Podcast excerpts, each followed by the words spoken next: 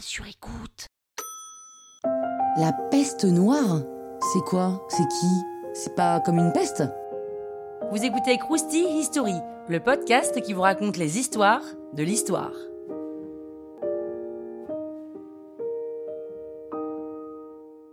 Dans l'histoire, on recense pas mal d'épidémies de peste depuis l'Antiquité. On a seulement réussi à isoler la bactérie au 19e siècle, donc ce qu'on entend par peste à l'époque au Moyen Âge ou dans l'Antiquité, c'est pas forcément la peste à proprement parler. Je m'explique, ça peut être le choléra par exemple, qui est aussi très très chiant, mais au XIVe siècle, il y a une grosse épidémie de peste, la plus meurtrière, et qui pour le coup est réellement de la peste.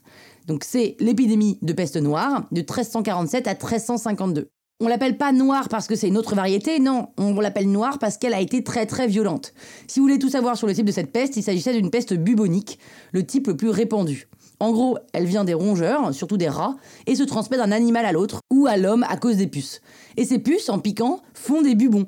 Les bubons, en gros, c'est des ganglions qui se gonflent. Et plus de la moitié des malades ne survivent pas sans un traitement. Et bien sûr, on les avait pas à l'époque, les traitements sous la main. Donc c'est vraiment l'horreur, au moins le tiers de la population européenne est tuée, et pour les populations de cette époque, où la religion est très présente, la peste c'est une punition de Dieu. Et comme ceux qui sont touchés sont sûrement punis par Dieu, on préfère les isoler du reste de la population. Bon, alors c'est pas plus mal aussi, hein, la quarantaine dans ces cas-là.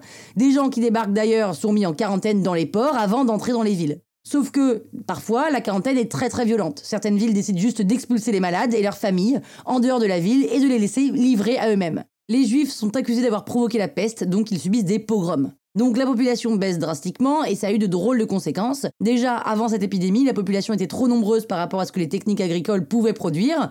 Donc bon, c'était déjà une pression en moins sur les survivants. En revanche, petit problème, il y a beaucoup de paysans qui sont morts. Donc l'un dans l'autre, personne ne pouvait bouffer. Et puis c'est aussi la mort d'un grand nombre de contribuables alors que la peste avait engendré des coûts importants pour les autorités. Donc c'est un énorme choc pour l'économie évidemment. D'autres épidémies de peste viennent frapper la population jusqu'à la fin du XIVe siècle, mais jamais aussi fortement que celle-ci. Et l'Europe commencera à reprendre du poil de la bête seulement au XVIe siècle. Croustille, hein? La toile sur écoute. Planning for your next trip? Elevate your travel style with Quince. Quince has all the jet setting essentials you'll want for your next getaway, like European linen, premium luggage options, buttery soft Italian leather bags, and so much more. And is all priced at 50 to 80% less than similar brands.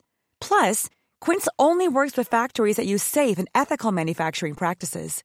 Pack your bags with high-quality essentials you'll be wearing for vacations to come with Quince. Go to quince.com slash pack for free shipping and 365-day returns.